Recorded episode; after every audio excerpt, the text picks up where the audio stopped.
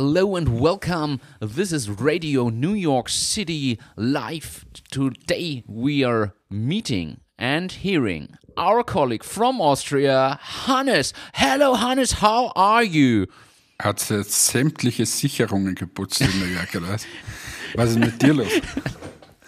Uh, it's so awesome. It's so great. The greatest city on the world. It's it's the best I've Vor allem ever dein, dein experienced. Englisch ist so dermaßen gut, dass du ja fast schon äh, äh, als Native durchgehst.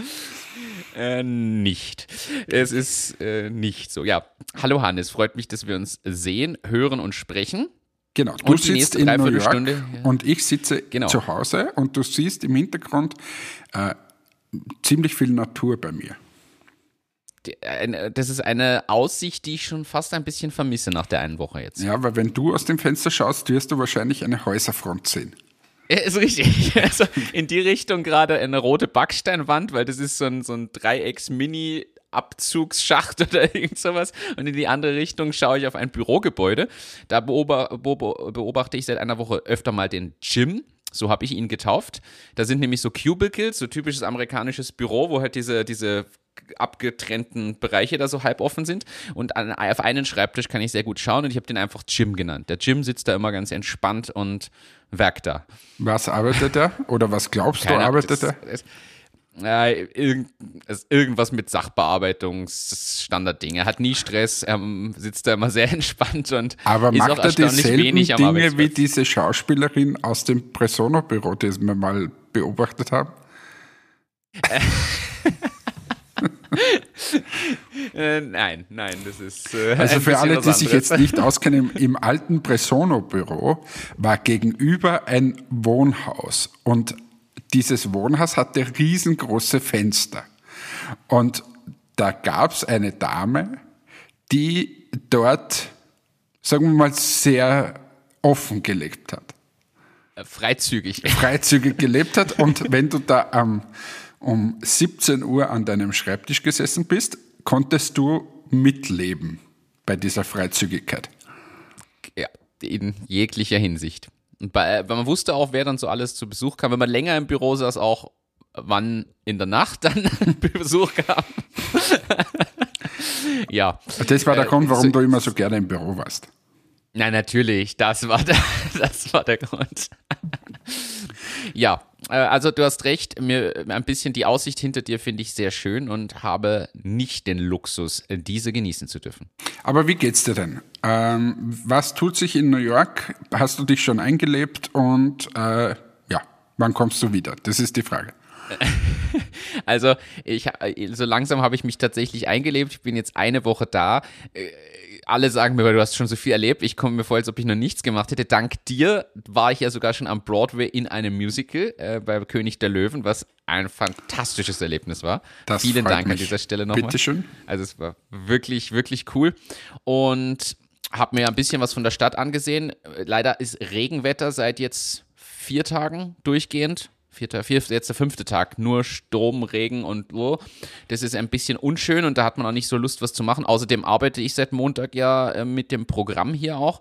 Am Wochenende war ich am Sonntag bei einem Baseballspiel, weil ich mal das Feeling haben wollte und war bei den New York Yankees bei einem Live-Spiel und habe einen Hotdog dort gegessen.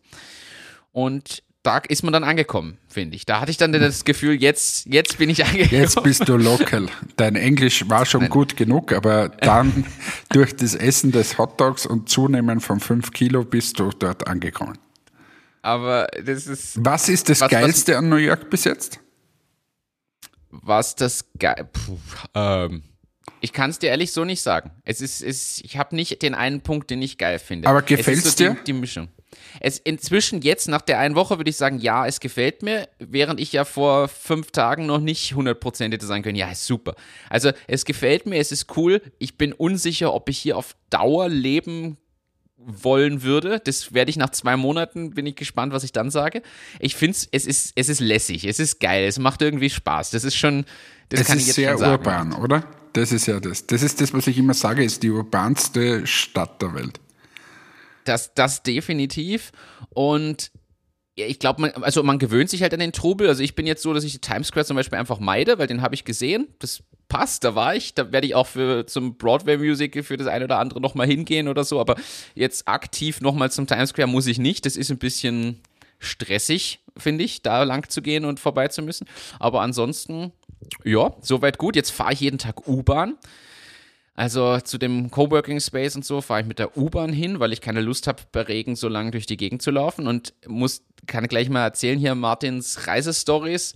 Ich bin schon, also völlig falsch gefahren, weil die Beschilderung, sagen wir mal so, überschaubar gut ist. Und wenn du nicht weißt, in welches Viertel du willst oder wo der, die, also ich fahre ja mit Google Maps dann üblicherweise, aber wenn du nicht weißt, welches Viertel das ist, kommst du halt mit der U-Bahn nicht klar, weil da steht halt nur Brooklyn, Bronx, Downtown, Uptown und irgendwelche Buchstaben und Zahlen und sonst nichts. Und das ist ein bisschen confusing um ehrlich zu sein. Und ich bin schon, also es ist schon passiert, dass ich in die falsche Richtung gefahren bin und das erst nach drei Stationen festgestellt habe, wieder raus musste und ja, dann muss man aber raus teilweise. Gibt es was, was dir überhaupt nicht gefällt? Ich finde noch immer, dass die Stadt echt schmutzig ist. Also das ist der Eindruck, außer in jetzt den Hardcore-Touristenecken, wo es super gepflegt ist. Alles andere finde ich, ich finde, es liegt überall Müll rum, es stehen überall Müllsäcke rum, weil halt die, ist mir bewusst, die werden dann abgeholt und so, aber auch ich finde es schon sehr, sehr schmutzig. Also okay. das muss ich ehrlich sagen und das fällt mir schon negativ auf. Und ja, die Menge an Touristen. das, das sind sehr viele, ja. aber, aber es ist cool. Es ist cool, was ich was mir jetzt schon aufgefallen ist nach der Woche, ist dieses von dir auch angesprochene Oberflächlichkeitsthema. Also, erstens, es ist ja eine Floskel, how are you zu fragen, da interessiert, also du kannst die Antwort weglassen, weil es interessiert sowieso keinen. Also, das ist mal das Erste, aber auch so dieses, ja, du lernst dich kennen und, und schreibst vielleicht noch unmittelbar sogar eine E-Mail danach oder irgendwas und dann ist schon gefühlt, haben die dich schon vergessen. Das, also, fas, faszinierend, aber jetzt im negativen Sinne. Ja. Jetzt weißt du, von was also. ich immer rede und ja. was mich stört. Weil das ist das, was mich am meisten nervt. Übrigens, wann kommst du jetzt zurück? Hast du schon?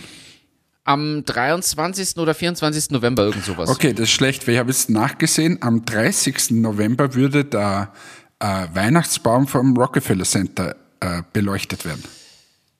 Ja, ich bin, ich bin auch später drauf gekommen, dass es generell doof war, weil ich fliege, glaube ich, zwei Tage vor Thanksgiving oder irgend sowas. Auch das wäre sicher ein Erlebnis gewesen. Aber wir sind ja hier zum Arbeiten und nicht nur für die Erlebnisse. Also, so gesehen. Sprach der, der jetzt eine Woche Erlebnisse hinter sich hat. Ja, kombiniert mit Arbeit, bitte. Das, Nein, ist schon äh, kommen gut. wir gleich zum kommen wir, kommen wir gleich zu dem Thema, was du vorhin gesagt hast, das können wir im Podcast besprechen. Mein, meine größte, ich hustle, mein Hustle, also ich äh, kämpfe mit dem Problem, aufzustehen und ein volles E-Mail-Programm zu haben, ein vollen, volles Slack-Channel zu haben. Und man muss dazu sagen, ich bin ja, wie wir alle wissen, ich, kein Hardcore-Frühaufsteher. Also dieses um 5 Uhr aufstehen, um dann gleich quasi noch zur Hauptzeit zu agieren, ist eher schwierig. Wir haben ja neulich auch nach Mitternacht uns gehört, weil ich einfach noch wach war. Also das ist ja viel eher meins. Damit tue ich mich schwer, überwinde mich jetzt hier aufzustehen früher, weil du mir den Tipp auch gegeben hast, vielleicht morgens zu schauen, dass ich ein, zwei Dinge gleich wegarbeite. Aber ich habe innerlich einen monströsen Stress, kaum dass ich aufgestanden bin. Also ich habe leider auch die Angewohnheit, ich check natürlich dann E-Mails oder schaue, was es gibt. Und dann kommt so viel auf einen rein. Dazu entstehen parallel wieder Rückmeldungen, die ich dann gebe. Dann kommen wieder Rückfragen. Und ich habe das Gefühl, ich hänge halt immer den ganzen Tag hinterher. Naja, Zumal das tust ich ja jetzt du ja auch noch Programm Das hab. tust du ja auch. Also zeitlich gesehen tust du das ja auch. Aber das musst du mal akzeptieren. Und du hast mich ja vorher gefragt, ja, wie, wie mache ich das? Also in unserem Vorgespräch quasi, weil ich habe dir angerufen, bevor wir auf Record gedrückt haben, hast du mir das erzählt. Und ich habe gesagt, das reden wir dann im Podcast. Ähm, also ich mache es immer so, bei mir ist ja ähnlich. Äh, erstens, wenn ich aufwache, habe ich gefühlt 20, 30 sowas Anrufe in Abwesenheit, plus halt ganz viele E-Mails. Die Anrufe, ja. während ich im Ausland bin, vergesse ich mal zu 99 Prozent. Weil da wirst du nicht fertig. Vor allem in, in der Zeit, wo ich immer dort bin, wenn du nur ein paar Tage dort bist. Das ist bei dir sicher anders, die musst du dann irgendwie bearbeiten. So, und ich mache es aber so, ich stehe in der Regel im Ausland auch so wie zu Hause auf. Das heißt, zu Hause stehe ich immer um 6 Uhr auf oder um 5.50 Uhr läutet mein Wecker und mache es aber dann so, dass ich im Ausland gleich mal bei, ähm, quasi den PC einschalte, dann sehe ich diese 7 Millionen E-Mails und dann arbeite ich gleich mal das weg, was irgendwie ganz schnell geht. Viele Sachen sind ja irrelevant, die kann man auch gleich weg tun, aber ich versuche innerhalb von einer Stunde ungefähr ein gutes Gefühl zu kreieren. Ja. Weißt du, oder teilweise dauert es zwei Stunden, aber dann bin ich sozusagen, wenn ich um 8 Uhr, wenn wir frühstücken gehen oder irgendwas machen oder zur Messe gehen, habe ich eigentlich alles erledigt. So. Was ja dann passiert ist, wenn du das so bald machst, vor allem in der Zeitzone, wo du jetzt bist, dann kriegst du ja schon wieder Antworten auch retour. Da ja. bin ich dann in der Regel auf der Messe. Dann komme ich von der Messe heim, nehme mir wieder eine Stunde oder zwei, beantworte diese ganzen E-Mails, da schlafen aber alle. Und ich kann quasi nacharbeiten. So. Ja. Und dann akzeptiere ich, dass ich dann nichts mehr mache. Dann gehe ich wieder schlafen und am nächsten Tag in der Früh habe ich halt wieder die Antworten. Und das musst du einfach akzeptieren, dass das so ist. Der Schlüssel liegt also eigentlich in der Akzeptanz dieser Situation. Und du brauchst eine gute Organisation quasi, wann schreibst du was und was passiert dann. Weil zum Beispiel bei der zweiten Session, da weiß ich ja, dass mir kein Mensch mehr antwortet jetzt. Ja. Weil es rein vom Klar. Psychologischen, dort schreibe ich diese Sachen, wo mir keiner antworten muss oder wo andere irgendwas arbeiten müssen.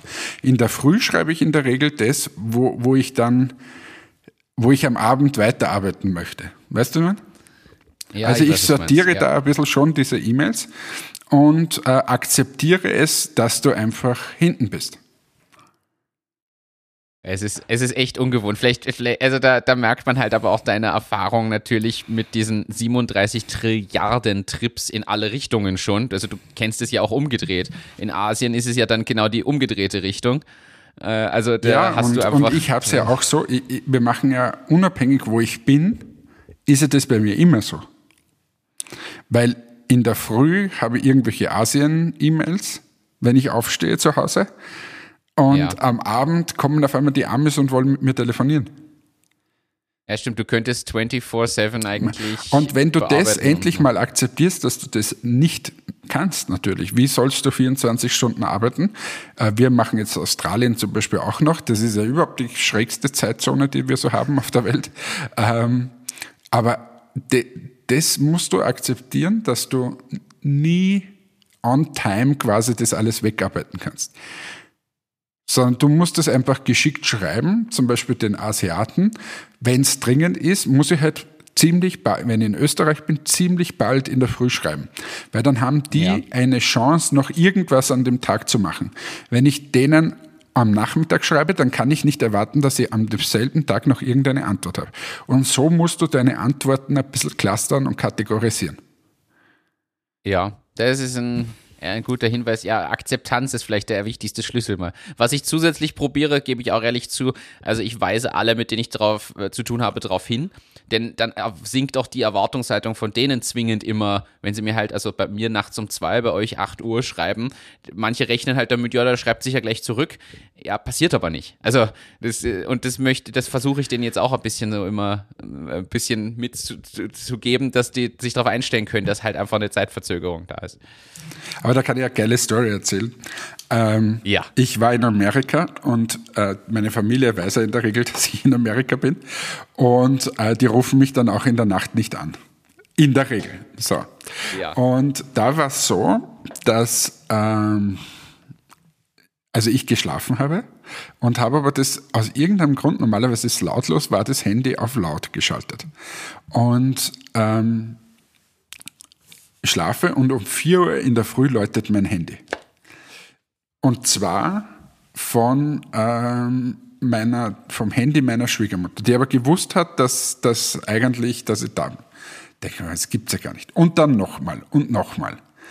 Oh, wow. Also dann eben Zeit, dann habe ich gedacht, oh mein Gott, hier brennt irgendwas ab. Und ich wusste, meine Frau ist nicht zu Hause, meine Schwiegermutter ist mit meiner Tochter zusammen und so weiter. Dann heb ich den Hörer ab, ist meine Tochter dran. Die war damals, glaube ich, vier, fünf Jahre oder so. Und sagt, du Papa, es passt gerade keiner auf mich auf. das war der erste, erste Moment, mal, war ich beruhigt, dass die Hütte nicht brennt zu Hause ähm, oder dass nichts Schlimmes passiert ist. Und da habe ich gesagt, ja, wo ist denn die Oma? Da hat sie gesagt, ja, die hat gerade Besuch bekommen, da ist irgendwer gekommen und deshalb redet sie mit dem Besuch und nicht mehr mit mir. Und ich habe jetzt ihr Handy genommen, bin woanders hingegangen und rufe dich jetzt an und möchte mich hiermit beschweren, dass niemand auf mich aufpasst. aber, aber weißt du, was, was, wie, welchen Stress du da kriegst, wenn du das siehst in der Früh um 4 Uhr, du, so, so eben Halbschlaf und du aber weißt, oh, da könnte was passiert sein und so weiter. Aber oft sind die Antworten dann ziemlich banal, wie in meinem Fall. Äh, ja, finde ich, finde ich, aber die Geschichte war wirklich süß. Ja, eben. Anna, ähm, ich habe dann erklärt, sie soll mal zur Oma gehen und soll ihr einen lieben Gruß ausrichten. Sie soll den Besuch wieder rausschmeißen und sich um die kleine Anna Maus kümmern. Ähm, ja, also das waren vorher meine Tipps. Schau einfach, dass du es akzeptierst und es ist doch scheißegal, ob du mal ein E-Mail eine Stunde früher oder später beantwortest. Na, na, natürlich, es ist, was mich, es ist nur für mich, glaube ich, das Problem, dieser innerliche Druck, weil durch das Programm, was hier ist, habe ich natürlich hier was zu tun und nicht die Zeit, die ganze Zeit da irgendwie noch zu werken. In Wahrheit hast du vollkommen recht. In Wahrheit ist bei vielen Dingen sogar, es gibt wenige super dringende Sachen. Jetzt im Sales ist eher wichtig und dringend, aber alles andere, die meisten Dinge, ob die jetzt einen Tag später kommen oder nicht, völlig wurscht. Oder auch zwei Tage. Aber man muss das, glaube ich, trotzdem innerlich akzeptieren und nicht so der Getriebene, ist das der richtige Ausdruck, so getrieben sein. Aber da erinnere ja. ich mich jetzt an einen Vortrag bei dem TEDx-Event von Martin Oeller von, ja. äh, von wie heißt's? Die Firma. Von Edith? Ja, genau. Das Event? Nein, nein, aber die Firma, wo er arbeitet, wie heißt es? Die, äh, äh, äh, äh, Loxon. Loxon, genau, sorry. Ähm, also Smart Home äh, Geschichten, mhm. Ähm, der ja gesagt hat, nach zehn Jahren hat er sich 100 Tage Auszeit genommen, nur damit er sieht, quasi erstens, dass er einen Abstand kriegt, aber dass die Firma auch ohne ihn läuft. Und du kannst dir das auch so äh, nehmen, dass du jetzt ein bisschen siehst, wie läuft's ohne dich. Ah, das ist jetzt ganz schlechtes Thema. Nein, du hast vollkommen recht. Äh, so, so müsste man das sehen. Ähm, ist nur trotzdem, glaube ich, da ist das natürlich schwieriger, wenn man in einem Zehn-Mann-Betrieb ist oder äh, da, da, hat man natürlich noch mehr operative Tätigkeiten als der Geschäftsführer ja, das, von, ich weiß nicht, wie viele Mitarbeiter Loxon hat. Na, das ist schon klar, aber du könntest das ja zumindest mal probieren. Da hast du natürlich recht. Da hast du vollkommen recht. Was, was gleich noch äh, ein, ein Thema ist, möchte ich äh, als Martins Reisestory ergänzen. Übrigens, es gibt, es gibt heute einfach keine Jingles, weil jetzt an jeder Stelle, wo wir das sagen, manuell den Jingle einfügen, wir, wir beide, das muss man vielleicht erklären, vom Setup ja nur unser Mikro da haben und nicht das große Board mit Sound-Jingles und Co. Das, das mache ich heute nicht, dazu komme ich nicht. Aber äh, Reisestory, ich habe jetzt eine US-Nummer hängt damit zusammen, dass ich, dass mein Datentarif aus der EU nur ein Gigabyte inklusive hat und äh, es ist nicht unbedingt ausreichend, wenn man hier viel unterwegs ist und die WLAN-Verbindungen nur bedingt gut sind und zuverlässig, sagen wir mal so, stabil, zuverlässig. Jedenfalls habe ich jetzt so eine US-Nummer mit so einem Prepaid-Thema und habe direkt einen Anruf bekommen, keine zwei Stunden nachdem ich diese SIM-Karte im Telefon hatte. Von Matthias Aumann. Nein, das aber das wäre geil gewesen. Das wäre wirklich geil gewesen. Nein, ich, ich wundere mich schon, denke, okay, auf der Nummer wird T-Mobile sein, dachte ich, weil von denen ist die SIM-Card. Vielleicht ist das deren äh, Kundenzufriedenheit. Nein, und dann hebe ich ab und dann, Hello Emilio, how are you? Ah, so, und ich dachte so, was? Und dann habe ich gesagt, this is not Emilio. Yes, you are Emilio. Nein, not Emilio. Ähm, ja, dann hat er das nach weiteren Erklärungen verstanden, dass er die falsche Nummer gewählt hat und es war aber lustig. Also ich habe mich sehr amüsiert und bekomme täglich momentan ungefähr 10 SMS. Also ich weiß nicht, was die, in den USA das große Problem mit Nummern vertauschen oder Ziffern vertauschen ist. Das ist unpackbar. Ja, oder wie ist das eigentlich, SMS, wenn man, wenn man eine Nummer wieder zurückgibt, wird die dann neu vergeben? Ah, das ist eine gute Frage. Das heißt, der glaub, Emilio wird vielleicht das mal zurückgegeben haben Und dann Ah. hast du jetzt Emilios Nummer bekommen. Und die ist noch eingespeichert bei all den Leuten. Ja, aber ich habe generell, also ich, hab, ich krieg da auch sehr komische SMS und Werbe-SMS und an Frauen, an Männer gerichtet. Also ich glaube, dass da viel trotzdem falsche Eingaben in irgendwelchen Datenbanken sind. Entweder Leute, die sich Nummern ausdenken, weil sie nicht ihre echte Nummer hergeben wollen. Das kann natürlich auch sein. Vielleicht was zurückgegeben ist. Vielleicht auch irgendwas ganz anderes. Fand ich jedenfalls lustig. Ich bin nämlich jetzt der Emilio. Emilio. so, ja. Was haben wir denn für Was tut sich- Business-Themen? Ja, ich, ich wollte gerade fragen, was tut sich denn bei Entmetics? Du warst wieder auf einer Messe am Wochenende und hattest somit äh, wieder mal äh, Fulltime Seven Days Working Week und so. Aber was tut sich bei Entmetics? Was habt ihr gerade für Themen auf dem Schirm, die möglicherweise von Interesse sind? Ich habe dann ein wichtiges Business-Thema, wo Entmetics reinspielt. Das ist jetzt mal meine erste Überleitung dazu. Äh, wir hatten Strategiewoche, die war super in, in Wien. Wir hatten übrigens einen geilen äh, Graffiti-Workshop. Ähm, Habe ich das letzte Mal erzählt? Das, Das- hast, das, das hast du war erzählt, ziemlich wo ihr cool, auch da Bilder wir- habt, die ihr jetzt ins neue Büro hängen werdet. Ja, genau. Äh, Das war ziemlich cool. Äh, Und ja, sonst die Woche war super, die Messe war auch gut. Der Markt macht mir etwas Sorgen, ähm, dass, dass quasi jetzt die, die Teuerung und alles Mögliche, also da das, das Wort oder das, das, was da jetzt international gesagt ist, ist German Angst, ähm, die verbreitet wird. Ähm, ja, Mal schauen. Also keine Ahnung. Es ist nicht wahnsinnig rosig, muss man sagen, die Marktsituation. Wir selber als Unternehmen sind gut aufgestellt, machen, glaube ich, einen super Job, haben gute Strategie für nächstes Jahr und so weiter. Geht viel mehr in das Thema Online, Online-Kurse, Online-Sales und so weiter. Aber Ja. die Branche an sich ist schon pff, ziemlich gebeutelt, muss man sagen. Ähm, Und ja. das wird sie noch eine Weile ziehen wahrscheinlich. Ja, glaube, fürchte ich schon. Aber das sehen, man muss immer alles positiv sehen. Was, was willst du tun? Dann leite ich gleich über, äh, es betrifft Entmatics. Am Montag hatte ich Legal Session, also äh, Legal-Themen in den USA. Und daher meine Frage, wie habt ihr das geregelt? Habt ihr länderspezifische Terms and Conditions. Wir sind ja hier auch eine Art Service-Podcast und wollen immer was mitgeben. Das heißt, für alle, die überlegen, international vielleicht ins Business zu starten, dachte ich mir, könnte man dieses Thema mal reinbringen. Denn ehrlicherweise bin ich ein bisschen ernüchtert aus diesem Legal Workshop äh, gegangen äh, und deshalb dachte ich mir, wie macht denn ihr das Band mit? Ja, aber warum warst du ernüchtert? Was, was ist denn das, die große Angst, die du schon wieder hast? Äh, German Angst. Na, die, die German Angst, nein, die, die, ich fasse es mal so zusammen, die, die klare Empfehlung ist es, äh, dass wir ohne US Terms and Conditions hier keinen Vertrag abschließen. Das ist jetzt mal kurz in kürzer Art und Weise zusammengefasst. Das heißt auch keinen Und diese Empfehlung hat dir ein Anwalt gegeben, richtig? Äh, die ist entstanden im Rahmen dieses Workshops, aber natürlich durch Anwälte. Äh, So, jetzt sage ich dir klar. mal was. Der, grundsätzlich das ist, verkaufen. ist da drüben ein Anwalt wie ein Verkäufer. Und die finanzieren sich zu einem großen Teil durch irgendwelche Anklagen, wo sie dann irgendwas herausschlagen wollen und so weiter. Also das ist ja wirklich ein ganz anderes Business wie bei uns. Wird bei uns Ja. zunehmend auch mehr, aber dort drüben ist es auch so. Was zum Beispiel dieses Produkthaftungsthema, was man da oft hört, was der äh, irgendwer, da haben wir extrem gut geschaut, dass unseren, unsere Beschreibungen ähm, quasi so entsprechen, dass man wirklich den Hamster jetzt nicht äh, enttat und so. Aber das, das haben wir tatsächlich gemacht.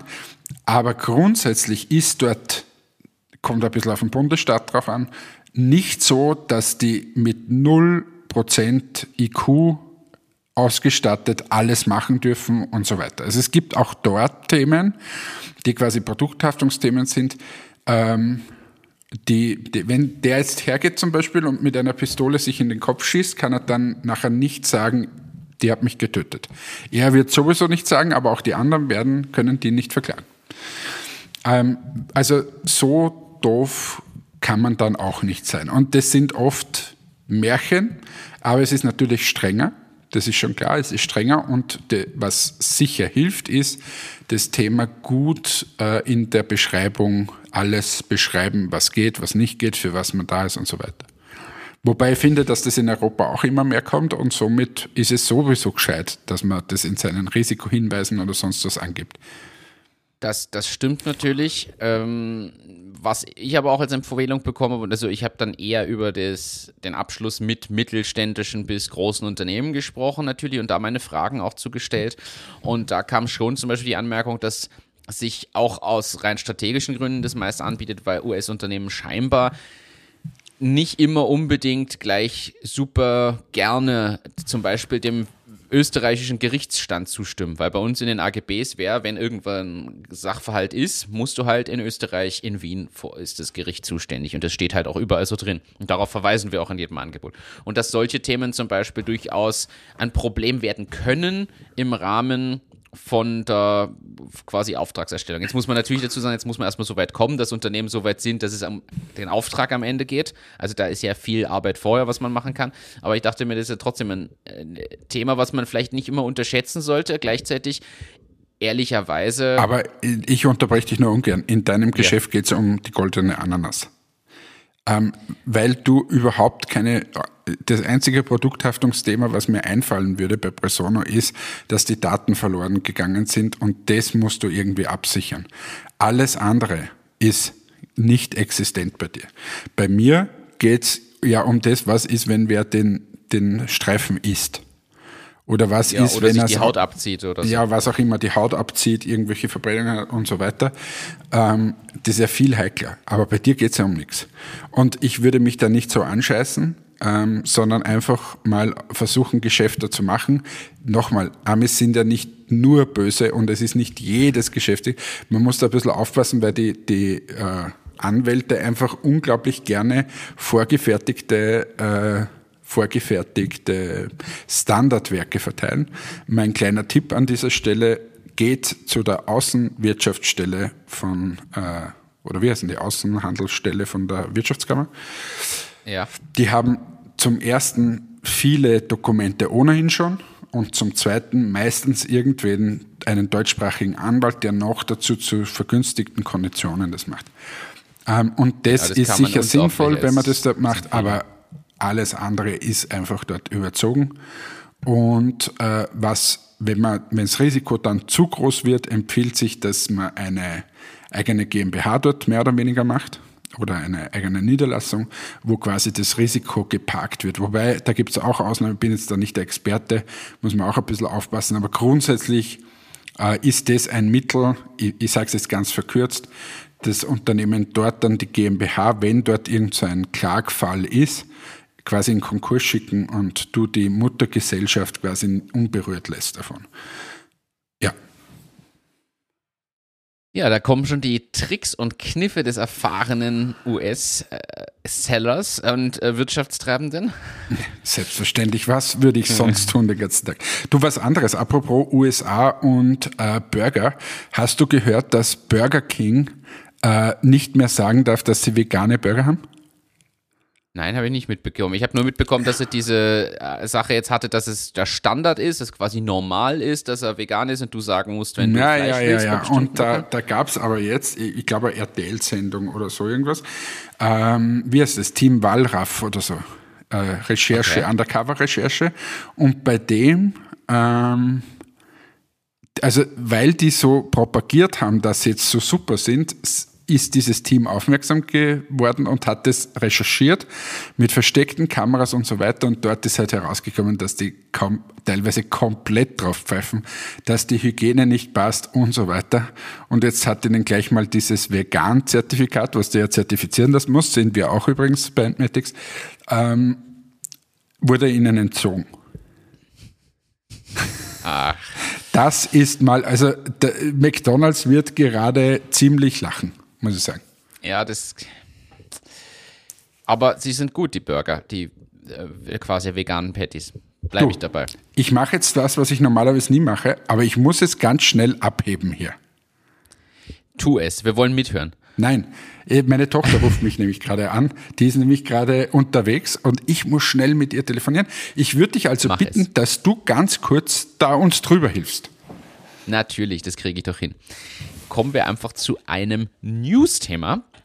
Ich habe hier auf der Liste stehen Exit für Wiener Online-Telefonie-Startup Jodel.io. Sagt dem der einen oder anderen vielleicht was.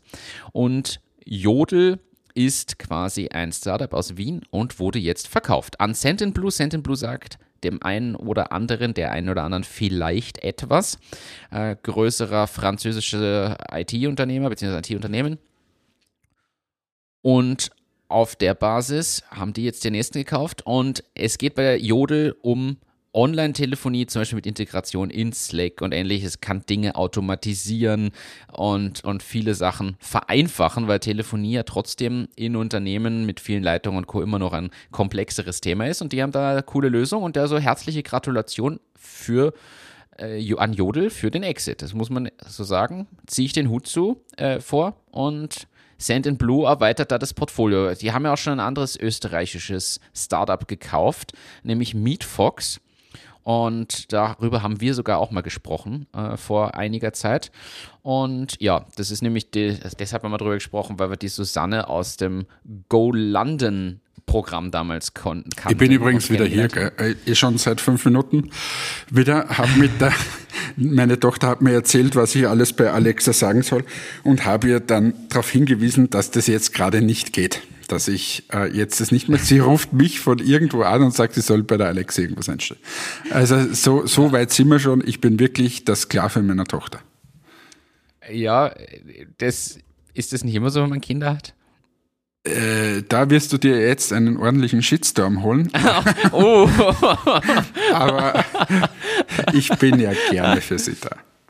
Genau. Na, aus dem, ist, aber möchtest du mit der Community teilen, welche Alexa-Skill-Tipps sie dir gegeben hat? Nein, sie hat gesagt, ich soll von der Helene Fischer was äh, sagen jetzt, so. weil das will sie nachher hören und hin und her. Ähm, und okay. ich habe dann gesagt, du, pff, jetzt gerade nicht.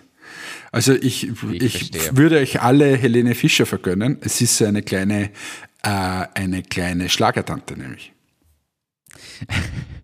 äh, dann Update für dich. Ich habe berichtet vom Jodel-Exit aus Wien. Startup wurde verkauft an den französischen IT-Konzern Sand Kurzfassung. Sehr schön. Perfekt. Nächstes?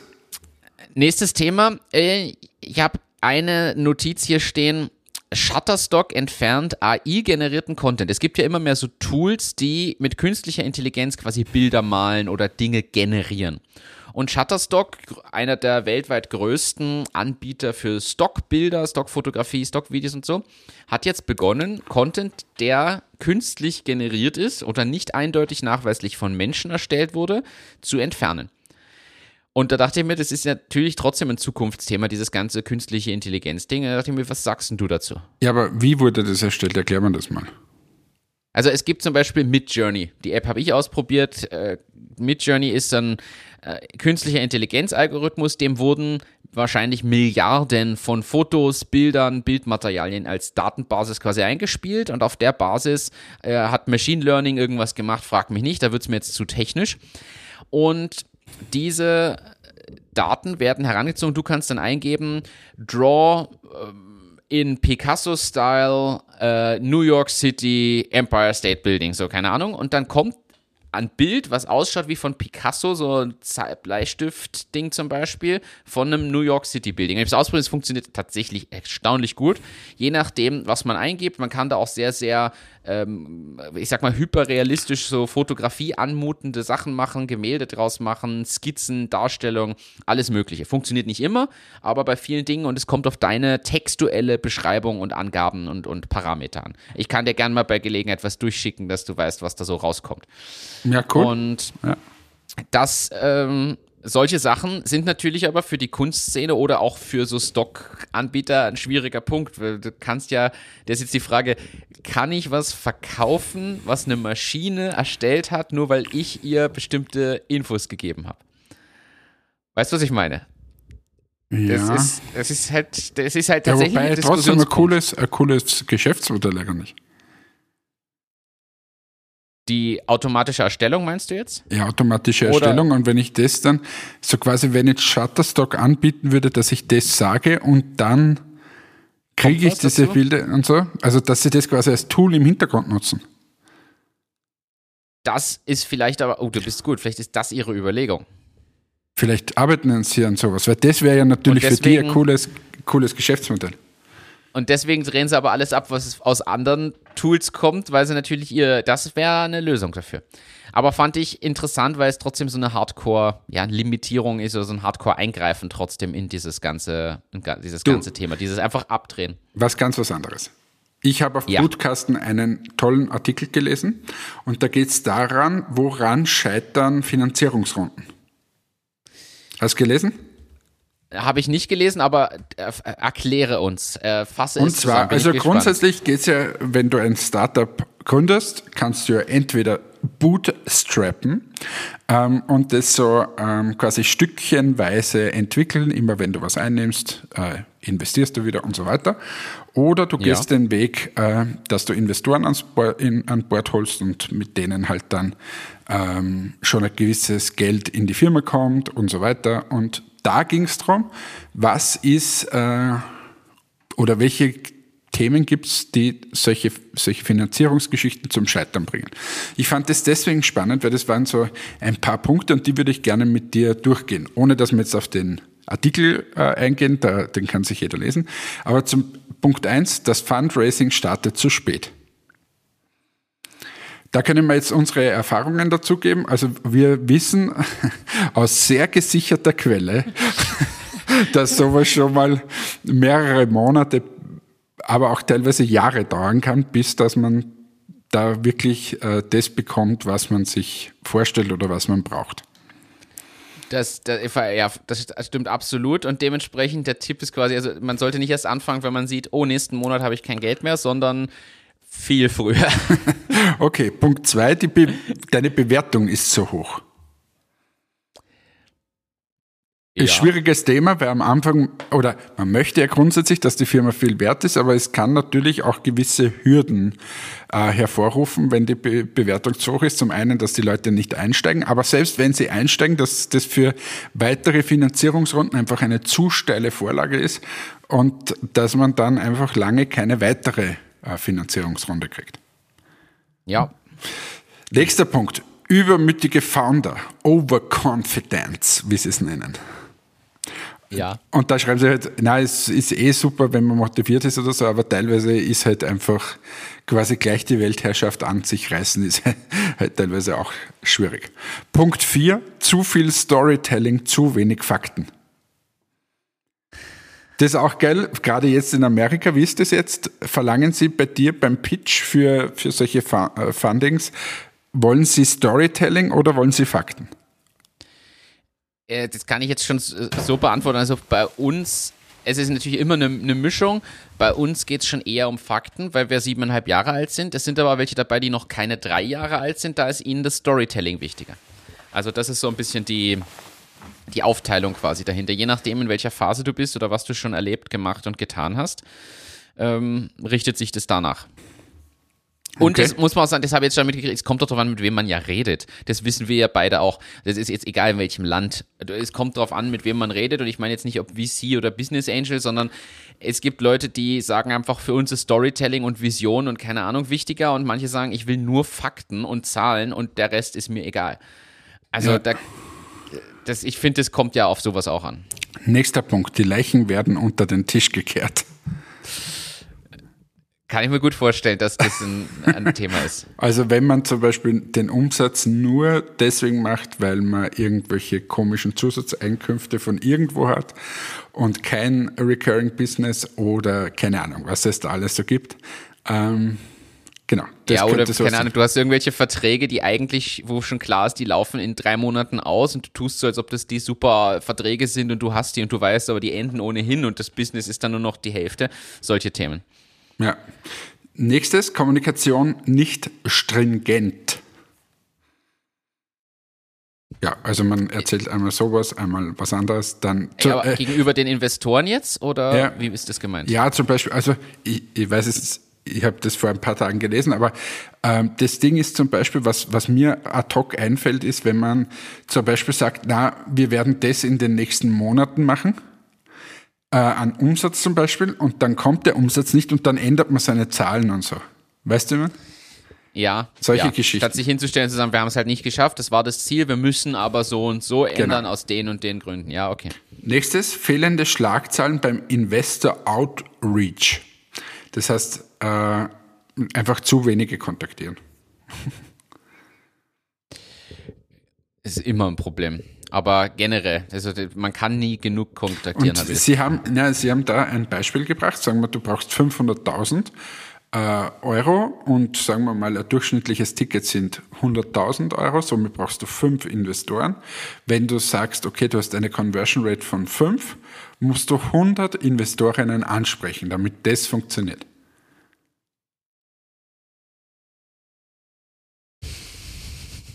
Wow. Was ja. sagst du dazu?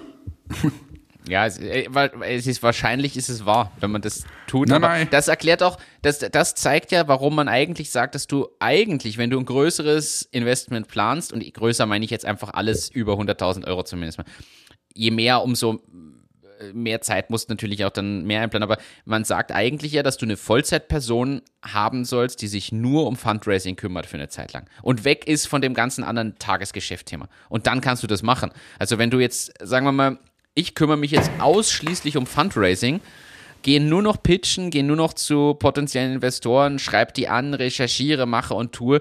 Ja, da bin ich zwar zwei Monate vielleicht aus dem operativen Geschäft raus, aber in den zwei Monaten habe ich problemlos die 100 wahrscheinlich adressiert. Ja, ich meine, Also Sie, haben da, Sie haben da jetzt zum Punkt 8, äh, Founder holt sich keine professionelle Hilfe für das Fundraising. Also die sagen halt dann, äh, hol da halt wen, der das macht, bevor du wen einstellst. Aber ja, ähm, so, so ist es. Wow. Ja, aber. Äh, haben wir, haben wir mal wieder was äh, durchgemacht hier, oder? Das waren die acht auf- Punkte. auf- Spannend, oder? definitiv spannend und äh, kann man alle bestätigen, jetzt aus meinem Blickwinkel. Ja, genau. Und nachdem wir das schon zwei, dreimal gemacht haben, können wir viele Sachen bestätigen, die da drinnen stehen. Also Martin, hol deine Leichen aus dem Keller und los geht's. Ich habe äh, noch ein, ein Thema, denn allzu lange Zeit habe ich nicht mehr. Ich muss nämlich 14 Uhr at the office sein. Da habe ich nämlich die nächste Session. Ähm, dementsprechend äh, von, von meiner Seite aus Äh, holst du dir vor noch bei Starbucks eine, einen schnellen Karamelllatte mit Ich habe Hafermilch das tatsächlich vor. Ich habe das wirklich vor. so typisch New York-Style. Ja, Aber wichtig ähm, ist, dass du, dass du unterm Arm das äh, MacBook hast, die Earpods drinnen hast so und, und ganz busy telefonierst. Das ist mir wichtig. Äh, Vor allem während man dann bestellt. Ja, so. ja, Aber, sicher. Äh, ich ich habe hier einen, äh, ein Thema, ich habe das wo gelesen. Ich habe sogar Habe ich dir? Nein, in das interessiert mich jetzt Ja. nicht. Ich bin jetzt beim Starbucks. Äh, hast du gewusst, haben wir das schon mal besprochen, dass Starbucks bewusst falsche Namen auf den Becher schreibt? Ja, weil die Leute das dann posten und Ja, genau. verbreiten und die damit eine viel größere, quasi virale Reichweite kriegen, ohne was machen zu müssen. Ja. Bei mir, sind sie immer, bei mir sind sie immer böse, weil ich schreibe immer Paul drauf. Immer. Ich sage immer Ehrlich? Paul. Ja. Über. Auch jetzt in der Plus City fragen sie, wie heißen sie? Also auf Deutsch ja in dem Fall. Und ich sage Paul. Und dann schauen Im sie mich Ernst? immer so an, weil was willst du bei Paul falsch schreiben? Also Paul kann in der Regel normalerweise wer falsch schreiben. Also niemand falsch schreiben. Äh, Und in Amerika mache ich das auch. Ich sage immer Paul. Ah, geil. Ja, bei mir gab es aber auf dem Becher kein, kein Ding mehr, weil sie haben einen eigenen Austeiler. Die haben also, ich Ja, so war ein jetzt Klebestick haben Starbucks. drauf jetzt. Sie haben so ein, ge- genau, das ist ausgedruckt und Ding und da war alles richtig. Und sie haben ein, außerdem einen Typen stehen, der das verteilt, weil ich war am Montag, in, der- am, am Morgen beim Starbucks und erstens, du kannst scheinbar vorbestellen, da sind Leute reingekommen und der Typ, ah ja, are you Amanda? Yeah, it's your time, here is your coffee. Und ich denke mir, hä, die ist doch gerade erst reingekommen, nimmt den Kaffee, geht. Also du kannst irgendwie scheinbar so eine Art Vorbestellung-Ding machen und gehst hin, nimmst und gehst wieder. Äh, hat mich fasziniert. Das muss ich noch rausfinden, die nächsten Wochen, wie das geht. Aber danach, der Typ stand halt, da stand ein Typ, der hat nichts anderes gemacht, als die fertigen Kaffees an Leute zu verteilen. Ja, das, da sind ja auch immer extrem viele Leute beschäftigt und trotzdem Ja. ist es so langsam. So, aber jetzt, Ja, kommen, jetzt ko- kommen wir zu deinem letzten Thema noch. Hau raus.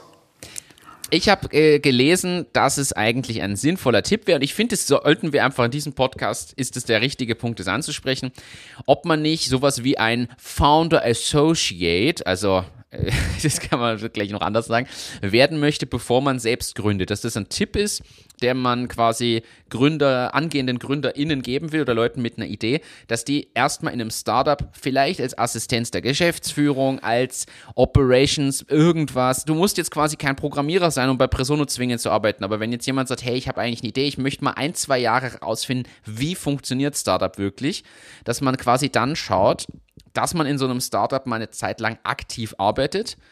Und in verschiedenen Positionen kann das natürlich sein. Wenn jetzt jemand in der Grafik sich selbstständig machen will, sollte er natürlich die Rolle des Grafikers in einem Startup machen und so weiter. Aber jemand, der sagt, ich bin eher der Übergreifende, dann sollte man schauen, ob man nicht so eine Art Assistenzposition macht oder irgendwo ein Startup unterstützt, mal mitbekommt, die ganzen Höhen und Tiefen miterlebt und viel sich mitnehmen kann zum Lernen. Und ich fand das eigentlich einen schönen Artikel eine schöne Empfehlung, denn ehrlicherweise glaube ich, dass das die beste Möglichkeit ist, selbst Erfahrungen zu machen, ohne selbst das Risiko zu tragen.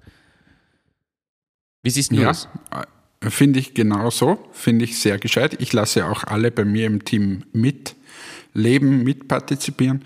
Und wenn sich jetzt da draußen irgendwer angesprochen fühlt, kann er sich gerne bei mir melden. Ich fände das gut. Verdienen tut man halt wenig. Weil das ist, das ist, glaube ich, das, was man wissen muss. Man lernt extrem viel, aber in einem Startup reich werden ist eher, also nicht mal die Gründer selbst, die immer glauben, sie haben nachher einen Exit werden, in der Regel eigentlich nicht reich. Aber ich kann sagen, ich habe in den acht Jahren Startup-Business wahrscheinlich genauso viel gelernt wie manche andere, die 40 Jahre in einem Business sind. Und da unterschreibe ich und äh, ich ergänze diesen Aufruf. Also ich nehme da auch gerne irgendjemanden. Und ich muss dir aber ehrlich sagen, ich habe da nämlich auch überlegt, ob das nicht spannender wäre, bewusst solche Leute zu versuchen zu gewinnen. Also äh, wir haben beide ja niemanden jetzt als direkte Assistant oder so. Aber ob es nicht für manche Themen spannend wäre, jemanden auszuschreiben, genau sowas, wo man auch weiß, der ist in zwei Jahren weg, der oder diejenige. Aber die zwei Jahre wird sich reingehängt, wird gelernt und man kriegt vielleicht wirklich motivierte Unterstützung auch inhaltlicher Natur. Also nicht zuarbeiten, klassische Assistenzding, sondern inhaltlich, dass man auch ein Thema abgibt und sagt, überleg dir mal, was, was, was wir in dem Newsletter machen, jetzt in meinem Fall zum Beispiel, oder solche Themen. Und ich muss sagen, ich finde den Gedanken gar nicht so doof, quasi sowas so bewusst so auszuschreiben.